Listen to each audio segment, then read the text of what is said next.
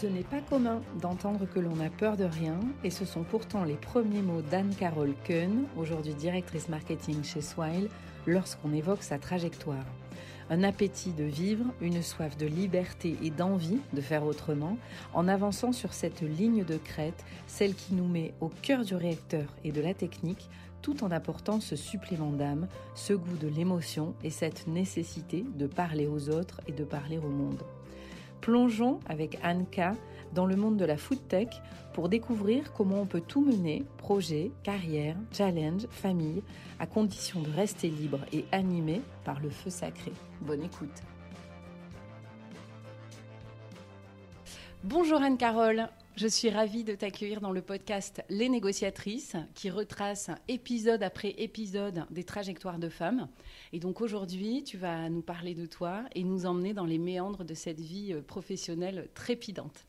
Est-ce que pour commencer, tu veux bien, s'il te plaît, te présenter, donc me donner ton prénom, ton nom, euh, ton parcours, ce que tu as fait dans la vie précédemment et ce que tu fais aujourd'hui, s'il te plaît Bonjour Julie, je suis ravie d'être là. Je m'appelle Anne-Carole Kuhn, j'ai 42 ans, je suis mariée, plus exactement paxée. J'ai deux enfants de 8 et 12 ans et aujourd'hui je suis CMO chez Swile. CMO, donc pour le commun des mortels. Directrice marketing. Directrice du marketing chez Swile, qui est une société qui travaille sur les euh, ticket restaurant et tu vas nous en dire un peu plus. Oui, surtout qui euh, c'est en fait une carte et une app qui réinvente l'expérience employée pour travailler vraiment l'engagement collaborateur. Donc ça va au-delà du titre restaurant qui était vraiment euh, le point de départ euh, pour voilà une mission un peu plus grande au service de l'engagement des collaborateurs tout part de l'importance de la cohésion et euh, voilà du bien-être euh, entre les employés. Vaste mission. Tout à fait. Alors, avant d'en arriver à ce job-là, CMO chez Swile, est-ce que tu peux revenir sur ce parcours qui t'a emmené jusqu'ici aujourd'hui? Alors après un bac euh, S, j'ai fait mes études à Paris Dauphine, un DUG et puis un magistère de gestion. Le magistère de gestion, c'est une double maîtrise marketing finance et un troisième cycle à l'étranger. D'accord. Ensuite, j'ai commencé ma carrière euh, chez Énergie, à la régie publicitaire. Je voulais absolument euh, travailler dans la publicité. J'y suis restée quatre ans. Et puis, euh, j'ai saisi l'opportunité de l'ouverture du marché euh, des télécommunications pour participer à l'aventure euh, du lancement d'un opérateur virtuel de téléphonie mobile qui était Énergie Mobile. Donc, une première expérience d'intrapreneuriat. Mm-hmm. Et j'y suis restée huit ans. J'ai fait trois postes différents. Et puis, à un moment, je me suis aperçue que finalement, le marché de ce qu'on appelait donc les MVNO, les opérateurs virtuels, était assez restreint et que du coup pour faire bouger les lignes, euh, bah, ça allait prendre beaucoup beaucoup euh, de temps et d'années. Donc je trouvais que mon impact au quotidien n'était pas suffisant. Donc euh, j'ai voulu me challenger, me mettre un peu en danger et donc du coup là je j'ai profité de l'ouverture d'un autre marché, euh, celui euh, des VTC. Donc, euh, au moment de l'arrivée de Beurre, notamment à Paris, et je suis arrivée en tant que toujours donc directrice marketing chez Chauffeur Privé. Mhm. À l'époque, j'y suis restée trois ans jusqu'à la revente à Daimler. Puis ensuite, je suis allée dans la food tech, toujours en tant que directrice marketing. Et il y a quatre ans, j'ai rejoint, rejoint pardon, les équipes de Swile, toujours avec cette même mission de construire un département marketing de zéro on était 50 euh, et on est, après 4 ans, on est plus de 1000 collaborateurs. donc une comète dans cet univers-là. Alors, on est passé très vite sur ce parcours. Euh, qui, je le disais en intro, qui est fulgurant. Si on fait un petit voyage dans le temps et qu'on se remet dans les baskets de, de Anne-Carole à 15 ans, à 18 ans, est-ce que c'était une vocation déjà, euh, l'ambition, l'envie, parce qu'on va rentrer dans le détail après de ton métier. Ce que moi j'ai adoré quand on a préparé, c'est qu'on est sur des métiers, des industries qui sont très techniques. Mais toi, tu viens twister ça pour apporter autre chose, pour dépasser ce que tout le monde voit et raconter une autre histoire. Et tu vois ce, bois-là, ça, tu l'avais quand tu étais petite ou c'est au contraire quelque chose qui s'est nourri, qui s'est construit, qui a progressé sur cette, euh, ce parcours? Alors c'est une très bonne question. Je pense qu'il y a plusieurs éléments de réponse. Euh, le premier sur le, euh, cette expertise liée euh, à la marque, à la publicité. Je pense que j'avais ça depuis toute petite. Je suis issue de la génération culture pub, mhm. donc la créativité, cette capacité à aller chercher le bon insight consommateur, à, à créer vraiment cette émotion chez les gens m'a toujours attirée depuis toute petite. Donc je voulais, euh, c'était vraiment non négociable. Euh, pour le coup, je voulais travailler dans la publicité et je voulais très jeune quand même garder un équilibre de vie, euh, donc avec euh, une vie sociale épanouie, tout en euh, bah, pouvant apprendre pas mal de choses d'un point de vue plus technique. Donc, j'ai pas eu envie de faire une prépa, j'ai eu envie d'aller à la fac, mmh. qui m'apportait justement un, meilleur équilibre et, cette capacité de pouvoir exprimer mes choix, en fait. Oui, ouais, donc dès le début, finalement, très déterminé. Et alors, tu as employé les mots qui nous, nous intéressent beaucoup, c'est non négociable. Et ça, ça veut dire quand tu dis c'est non négociable Je pense que oui, je dois. Oui, j'ai toujours eu des convictions assez fortes. Euh, et en tout cas, quand je me donne des objectifs, je me dis qu'il n'y a pas de raison de ne pas réussir à les atteindre. Mmh. Donc ensuite, bah, la vie a fait que euh, j'ai fait euh, des choix, j'ai pris des directions différentes. Mais en tout cas, j'ai été mmh. animée depuis le départ par l'envie de se dire que euh, si on a vraiment envie de faire quelque chose du fond de ses tripes, il n'y a aucune raison. Et alors là, dans les premières expériences que tu nous as racontées, on est euh, milieu des années 2000, début des années 2010. Oui, 2003, 2005. 2003, 2005. Quand on est toute jeune comme ça et qu'on arrive en plus sur un nouveau secteur, comment on peut gérer euh, sa, sa, jeunesse dans un job? Je pense que j'ai compris très tôt l'importance d'avoir du réseau.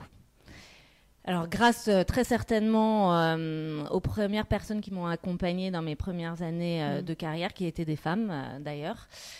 Mais cette importance de se connecter très rapidement à ses pairs, mm. de discuter énormément, d'aller chercher euh, du feedback de ce qui a marché, ce qui n'a pas marché, des erreurs, des retours d'expérience. Et donc, du coup, euh, j'ai passé beaucoup de temps euh, à rencontrer plein de gens de plein d'industries différentes, ce qui a permis vraiment bah, d'avoir une cartographie un peu plus euh, intelligible mmh. euh, pour ensuite prendre des décisions, euh, puisque en effet, comme tu dis, quand tu es sur un nouveau marché, bah, tu pars vraiment d'une feuille blanche.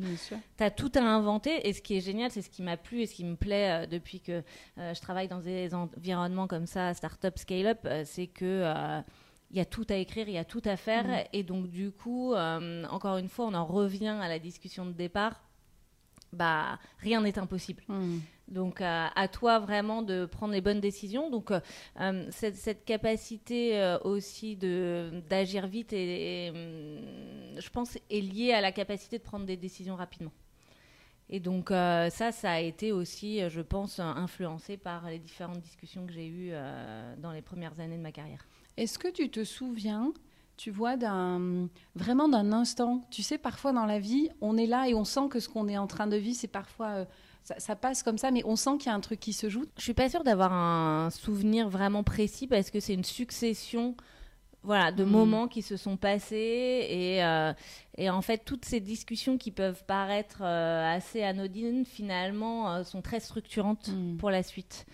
on parlait tout à l'heure de dans les premières années de ma carrière de mon directeur marketing qui justement a voulu un peu freiner mon évolution pour me protéger. Mm. Justement, ça, c'était un très bon conseil et je l'ai vraiment retenu pour la suite, pour l'appliquer aussi à mes propres équipes parce que c'est super de voir euh, bah, des jeunes qui ont envie énormément de progresser, mais il y a quand même certaines étapes à mm. passer, il y a des étapes de maturité à acquérir et donc c'est important aussi de protéger les champs de ses équipes. Et donc ça, c'était des bons conseils euh, qu'on m'a donnés pour pouvoir avoir euh, vraiment les épaules pour apprendre ce que, du coup, quand on va assez vite, bah, les premières expériences managériales arrivent très mm. rapidement. Donc euh, comment réussir à être un bon manager, comment réussir à apprendre à naviguer dans des environnements très différents, puisque je suis passée à la fois d'un environnement familial, donc énergie au hmm. début, à de l'intrapreneuriat, de la start-up, de la scale-up, aujourd'hui de l'intégration euh, de boîtes,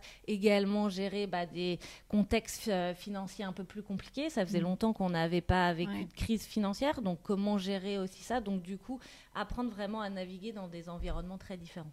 Très différents, très incertains, et là tu l'évoques finalement, il y a deux métiers. Alors là, qu'est-ce qu'on va chercher comme ressources? Tu vois, quand, dans ce dialogue intérieur qu'on peut avoir c'est une bonne question. Alors, je, trouve qu'on a énormément évolué sur les questions de management.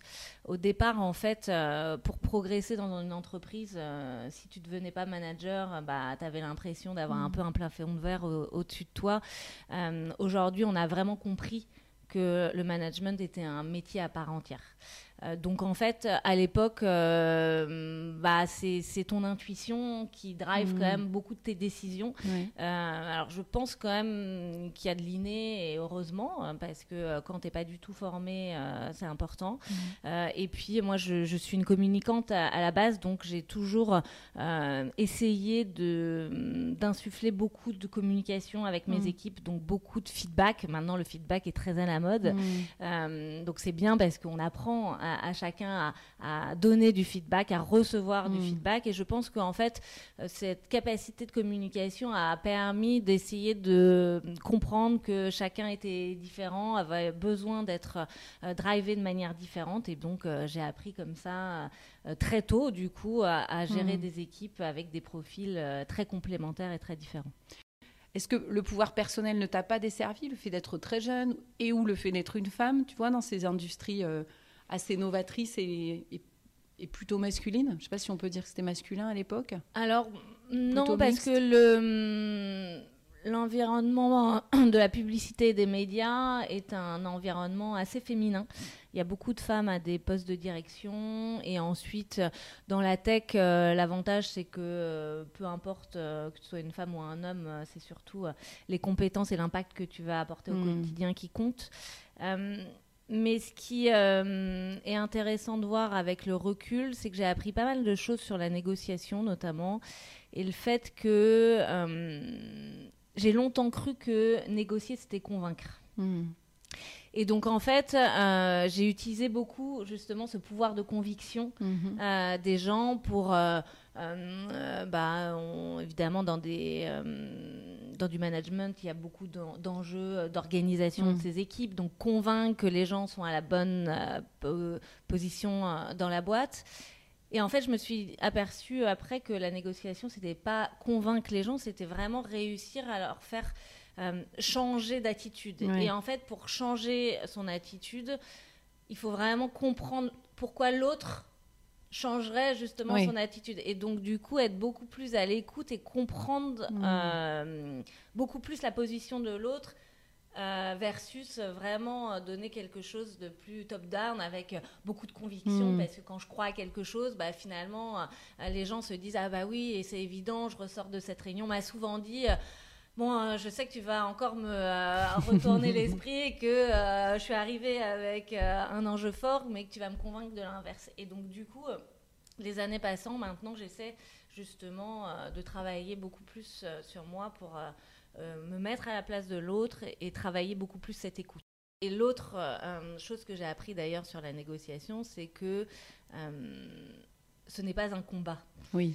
Et en fait, en revanche, la négociation, s'il n'y a pas de conflit, il n'y a pas de négociation. Mais du coup, le conflit peut être super positif. Mm. Donc je dis souvent aux équipes, c'est très important pour moi qu'on soit en conflit, en désaccord sur certaines choses, parce que là, ce qui va être intéressant, ça va être de trouver justement la valeur ajoutée mm. de cette discussion, et donc comment on va aller chercher cette fameuse équation du 1 plus 1 égale 3. Et ce qui mhm. m'anime vraiment au quotidien, c'est de me dire que euh, quand je me lève le matin, je vais avoir au cours de la journée des discussions avec des collaborateurs, avec des partenaires, euh, avec plein de gens sur lesquels on ne sera pas d'accord, mais euh, j'espère que justement ça me fera évoluer, ça me fera changer certains mhm. biais décisionnels pour me sentir à la fin de la journée bah, avoir appris certaines choses et grandir et se dire que les différents protagonistes de la discussion ressentent exactement la même chose.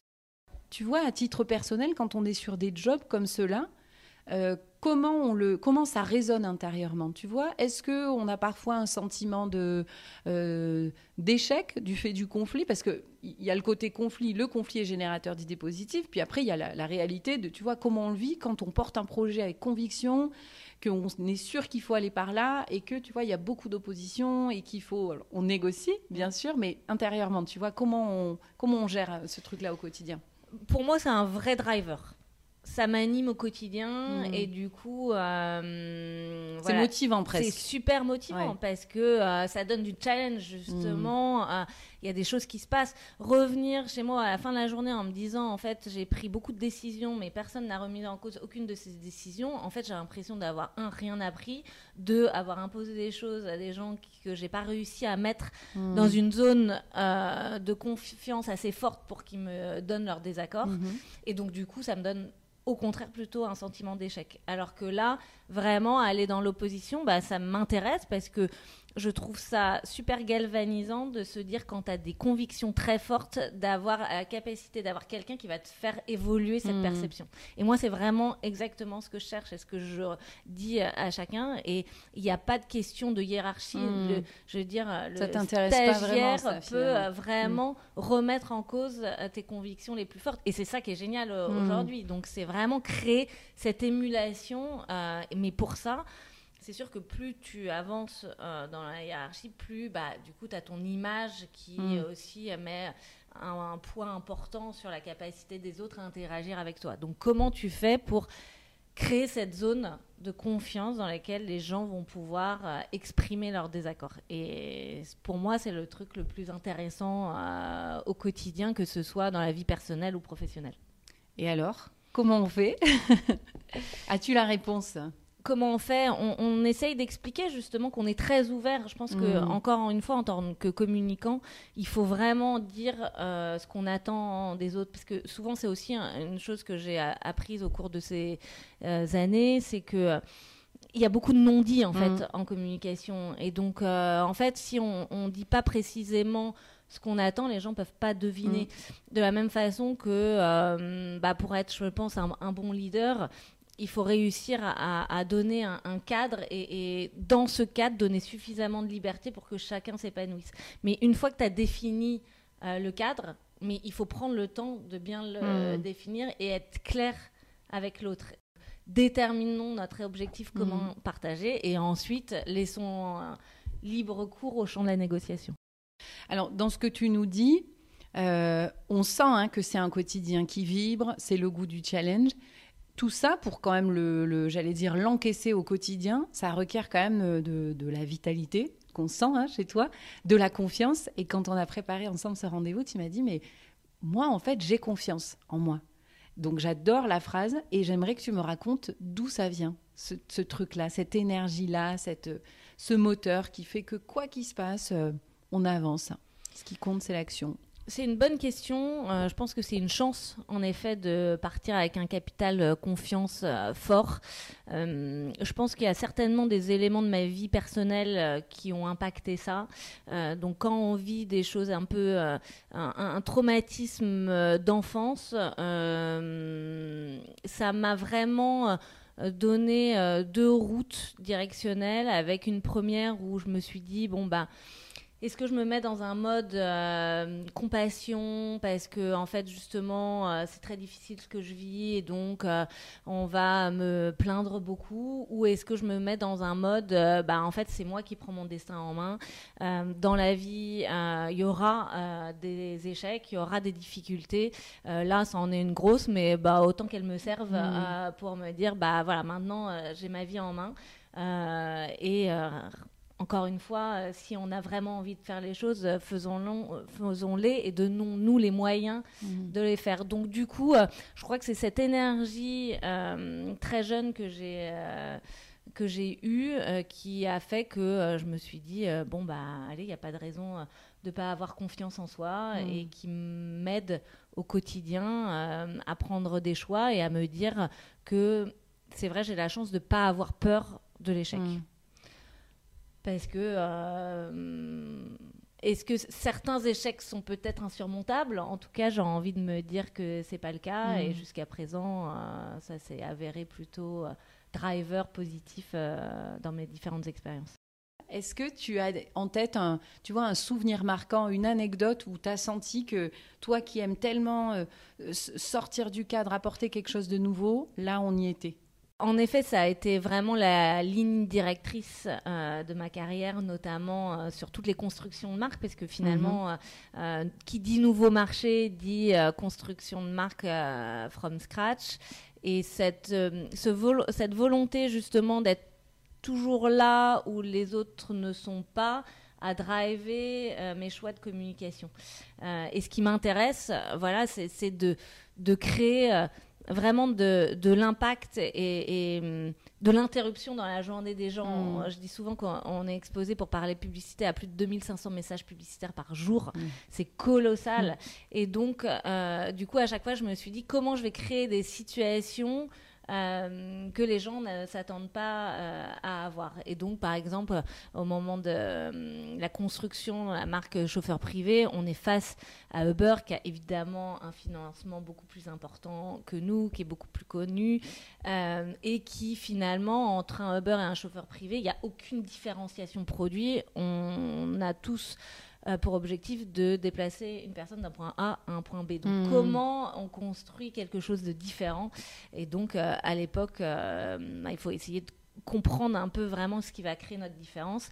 Euh, à l'époque, on est en, plein au moment où euh, justement euh, les grandes marques américaines sont pointées du doigt parce que elles ne déclarent pas leurs impôts en France. Et donc là, on construit une marque vraiment franco-française avec un argument fort qui est que nous, on mm. paye nos impôts en France, nos, nos chauffeurs sont formés en France, et donc du coup, ça crée vraiment un affect avec la marque parce que tout d'un coup, aucune marque n'a jamais dit ça, donc ça crée de l'intérêt pour les médias, ça crée de l'intérêt pour le consommateur. Mm. Et là, on se dit, bah oui, c'est évident, une évidence. Et aujourd'hui, d'ailleurs, on voit que beaucoup de marques euh, mm. utilisent cet argument du Made in France. Mais à l'époque, personne ne le faisait. Finalement, ce, goût de l'action, il est sous-tendu par l'émotion et le goût des autres, en fait. Tout à fait. À chaque fois. Exactement. C'est ça qui, qui t'intéresse. C'est vraiment mettre, en fait, réussir à créer de l'émotion. Hmm. Et donc cette émotion, euh, il y, a évidemment beaucoup, beaucoup d'émotions différentes, mais comment on va réussir à créer euh, vraiment une relation avec l'audience. Mm. Et donc souvent, la publicité, les marques sont très auto-centrées, on parle de soi, on parle du produit, mais évidemment, le matin, quand vous vous levez, vous vous dites pas, chic, si jamais je tombais sur une publicité de VTC, téléphonie mobile, euh, ou... Euh, donc non, ça n'arrive pas. En revanche, vous êtes, je pense, euh, toujours à la recherche d'émotions, les gens aiment ça, et donc mm. aussi de créer le débat. Je dis souvent aux équipes, l'objectif pour moi de la publicité, c'est de générer la conversation. C'est pas que ça soit aimé par tout le monde, c'est soit qu'on adore, soit qu'on déteste. Mais qu'on en parle. Mais qu'on en parle, mm. exactement. Et c'est ça, finalement, euh, euh, tout ça, c'est assez lié euh, à, ce besoin de créer justement des situations de conflit positif, mm-hmm. de la négociation, de la conversation. Et une fois que vous créez cette conversation, bah, c'est là que justement la valeur se crée. Mm-hmm. Et c'est là que du coup, on va pouvoir se souvenir de la marque, pouvoir identifier vraiment son ADN, euh, ses drivers, et je pense que c'est comme ça qu'on construit euh, des marques fortes. Et donc après l'expérience chauffeur privé, tu as poursuivi toujours dans le milieu de la tech. Là, tu nous racontes vers, euh, vers quelle marque tu t'es tournée et pourquoi faire? Alors à l'époque, c'était Frishti.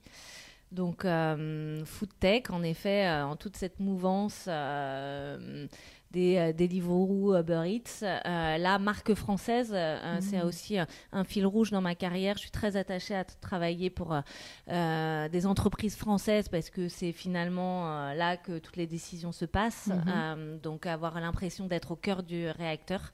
Et donc la foodtech, c'est encore un enjeu très particulier parce que là, vous êtes à la fois e-commerçant, à la fois logisticien mhm. et à, la fois bah, entreprise de la foot, puisque mhm. euh, une euh, grosse majorité euh, de tout ce qu'on proposait était fait dans nos locaux. à Chevilly. Donc là, c'est une équation très complexe à, mm. résoudre et tout aussi passionnante dans un marché où il y a beaucoup de volatilité mm. avec les consommateurs. Donc également un intérêt très fort de construire une marque très puissante pour que justement on réussisse à créer euh, un lien de fidélité avec euh, mm. nos consommateurs. Et gagner la préférence là aussi. Exactement. Et de cette expérience-là, tu, tu, en retires des choses, euh, tu vois, concrètes qui t'ont servi pour la, la partie d'après sur ta carrière? Alors là, je commence à m'intéresser plus fortement aux cultures ouais, d'entreprise. Euh, donc, euh, et encore une fois, ça, ça vient avec justement euh, bah, les années qui passent et le monde du travail qui change, mm. les aspirations personnelles des uns et des autres qui évoluent, et donc du coup, des entreprises qui doivent s'adapter aussi à des attentes des collaborateurs qui sont en évolution. Mm. Et donc, là, je me dit que euh, j'ai la chance de pouvoir choisir les cultures dans l'entreprise dans lesquelles j'ai envie d'évoluer.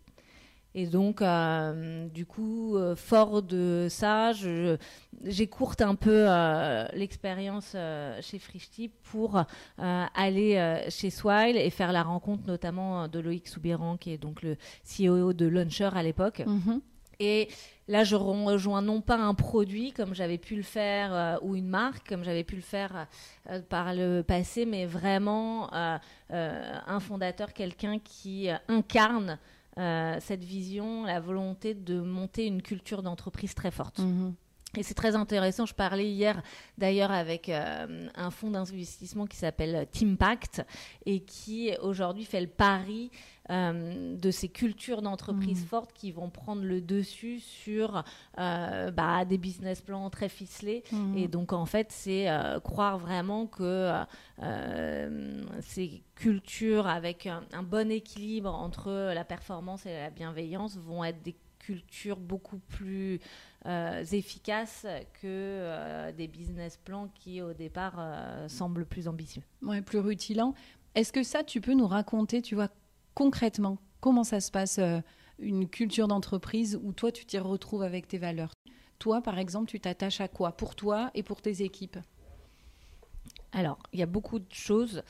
La culture, c'est vraiment le tuteur de l'entreprise. C'est-à-dire que c'est très important de définir au départ. C'est pour ça que j'aime bien arriver vraiment euh, au tout début hmm. des entreprises parce que ça te permet vraiment de définir la culture que tu as envie de mettre en place. Évidemment, ça émane en premier lieu euh, du fondateur.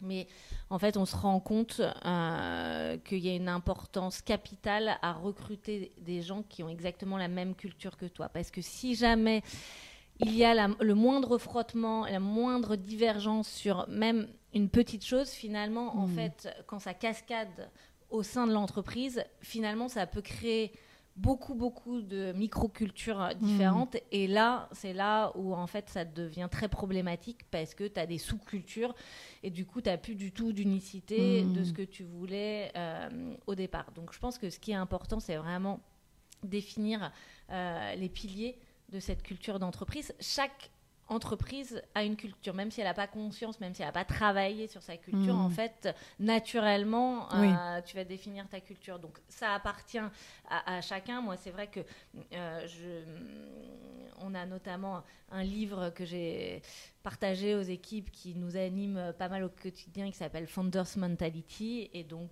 dans ce, ce livre-là, il y a des cultures fortes, vraiment de, de travail d'équipe.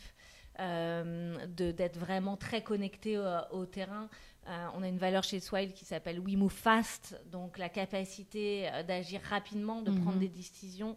On a une autre valeur qui est We Are Doers, donc très important d'avoir des gens qui ont la capacité bah, d'agir, d'avoir de l'impact. Moi, ce qui m'anime vraiment au quotidien, c'est de me dire que chaque personne de mon équipe, peu importe quel niveau mm. euh, il est, peut avoir un impact euh, à son niveau et mm. se rendre compte de cet impact. Parce qu'il faut vraiment que ça soit ça qui génère mm, euh, cette satisfaction et ce, driver le matin quand on arrive au bureau. Donc, donc à chacun de définir les valeurs qui sont importantes et, surtout l'enjeu c'est réussir à, à, garder cette culture avec des phases de croissance qui peuvent être très fortes.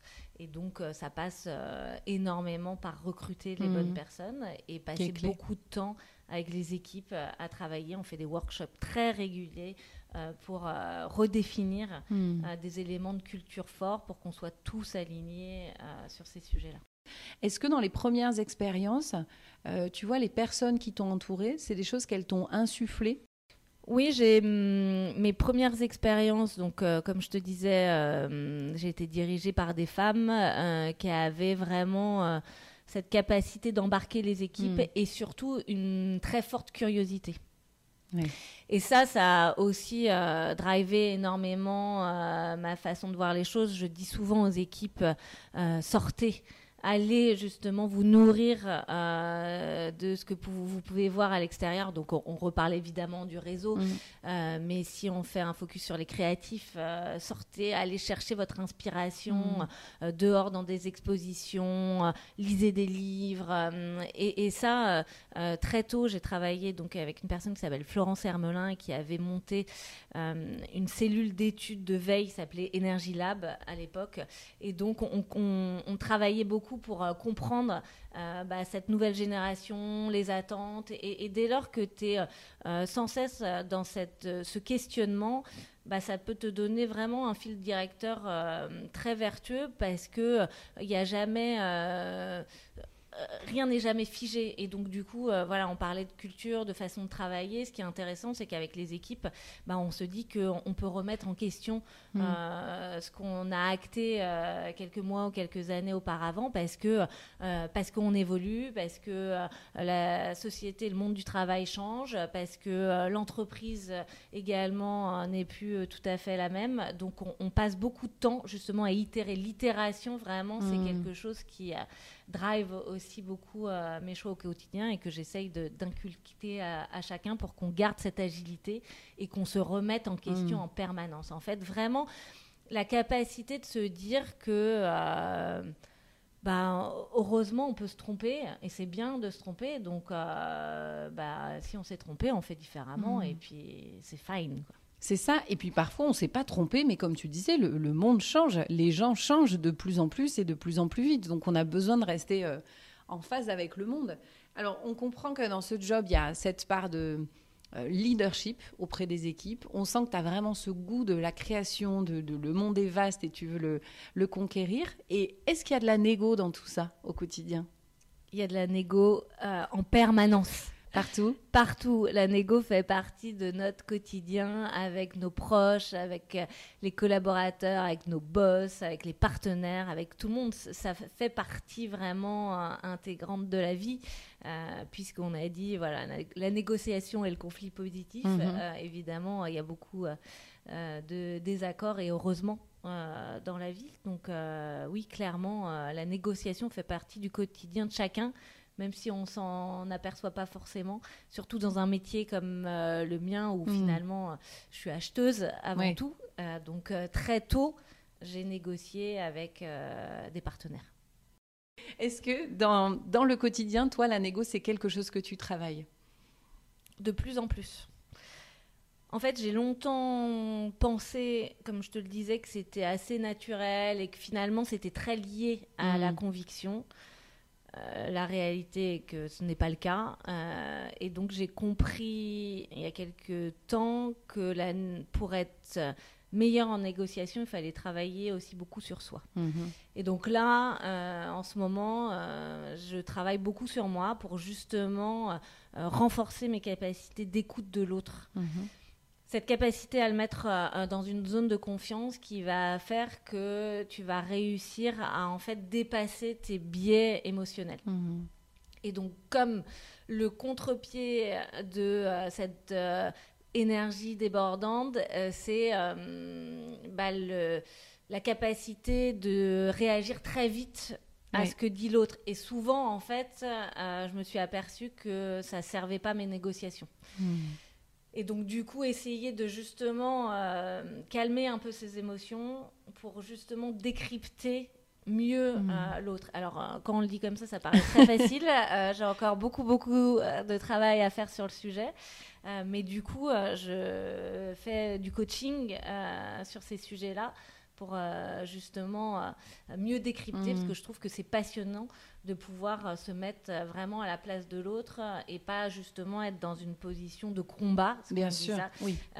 qui pouvait être un peu la position dans laquelle j'étais mm. dans les premières années de négociation. Oui, oui, et qui aboutit finalement à du positionnisme généralement quand on on n'arrive pas, comme tu le disais, s'ouvrir, comprendre le driver profond que l'autre peut avoir. Parfois, on peut tourner autour du sujet euh, longtemps. Et puis, c'est surtout oublier que la négo, c'est avant tout une histoire d'humain. Ça reboucle avec tout ce qu'on se dit là depuis un petit moment. C'est que derrière, il y a des hommes, des femmes avec plein de drivers euh, différents, variés en fonction des jours. Nous-mêmes, d'ailleurs, on n'est pas les mêmes chaque jour et ça met les ingrédients pour. Euh, pour négocier tout ça. Oui, et surtout, justement, c'est ça qui fait la capacité d'un bon leader. C'est justement réussir à ne pas imposer et réussir mm. ses négociations. Et donc ça, c'est à mon avis euh, ce qui est le plus important c'est de justement réussir à embarquer les équipes en leur euh, faisant prendre conscience euh, qu'on a le même objectif et que justement cette négociation va nous faire arriver au même, à la même conclusion mm. et on va en sortir tous les deux gagnants. C'est vraiment très important de euh, pas penser que la négociation, euh, c'est l'intérêt personnel mm. d'une seule des parties. Mm. C'est bien évidemment tout l'inverse. Et alors, quand on a une carrière comme ça, qui est sur les chapeaux de roue et qui est très épanouissante, est-ce qu'il y a des choses que toi, tu as négociées avec toi-même?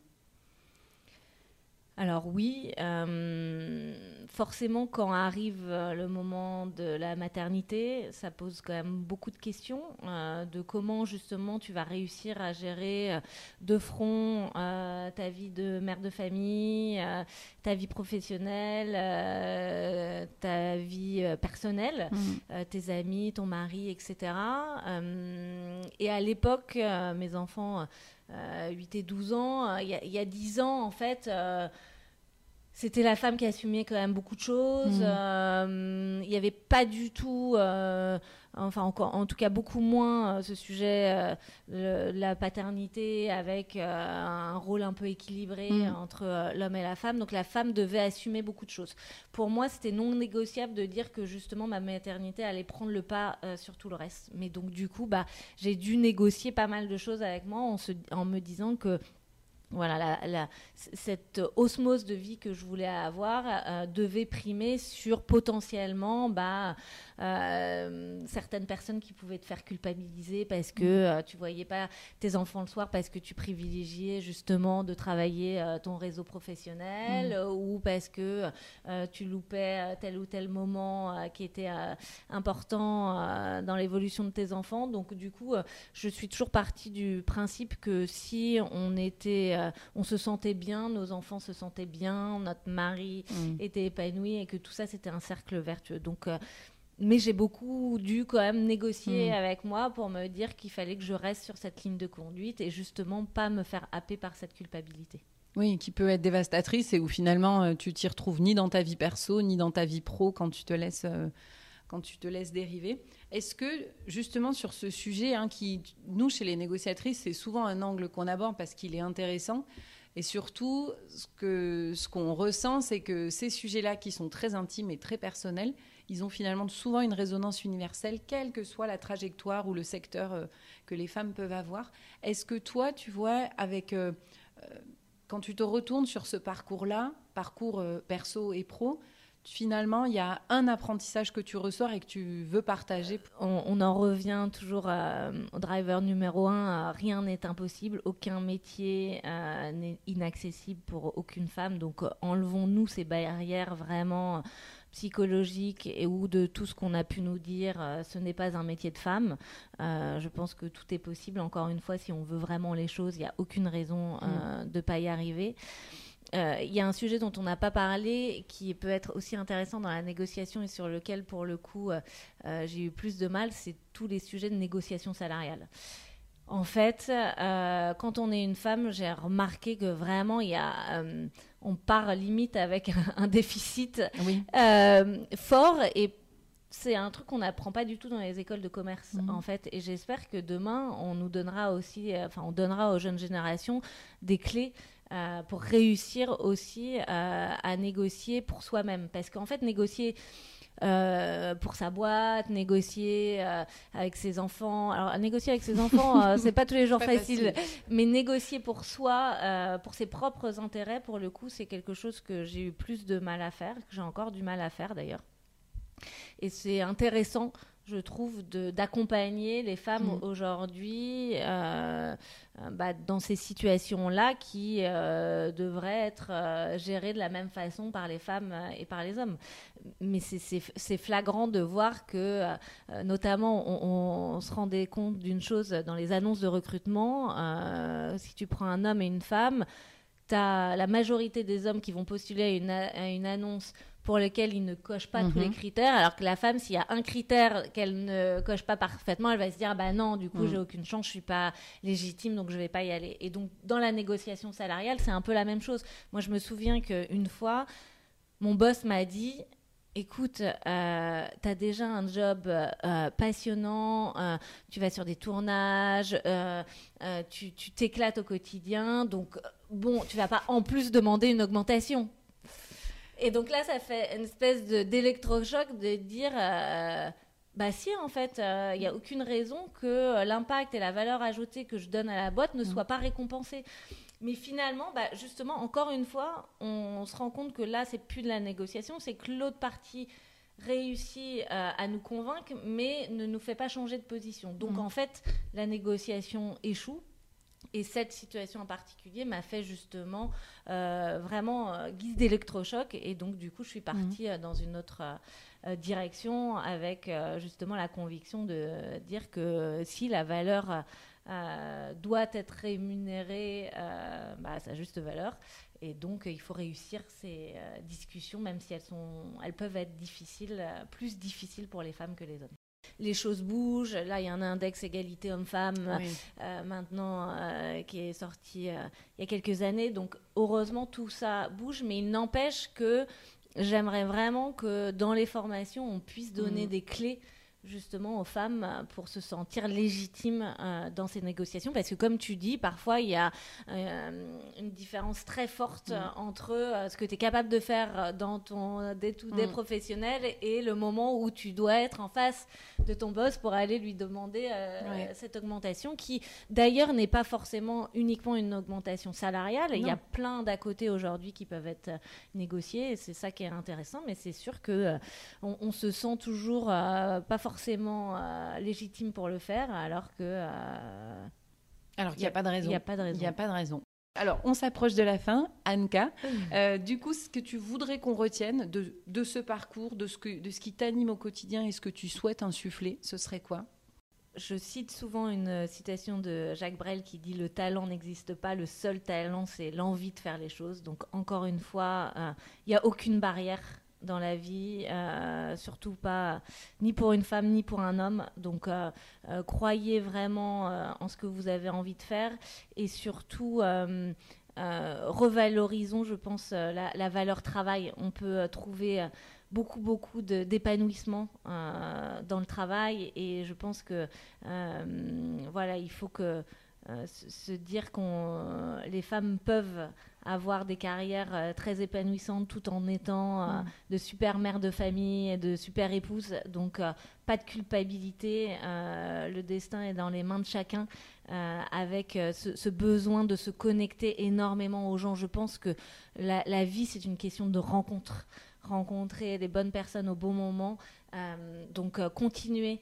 Euh, sans cesse développer votre réseau, euh, apprenez euh, des uns et des autres. Je, je partage beaucoup de livres, de conférences avec les équipes et je pense que ce- ça, ça nourrit vraiment le quotidien de chacun. Donc avec du bon sens et de la curiosité, on peut faire à peu près tout dans la vie. Donc surtout, donnez-vous aucune barrière. Merci Anne-Carole. Merci Julie, c'était un plaisir. Merci, à bientôt. Au revoir. Vous venez d'écouter un nouvel épisode Les négociatrices. Si l'épisode vous a plu, n'hésitez pas à nous laisser une note ou des commentaires sur les plateformes d'écoute. Ça nous aide beaucoup. À bientôt pour un prochain épisode. Et d'ici là, pour suivre toute notre actualité, rendez-vous sur notre site www.adngroup.com.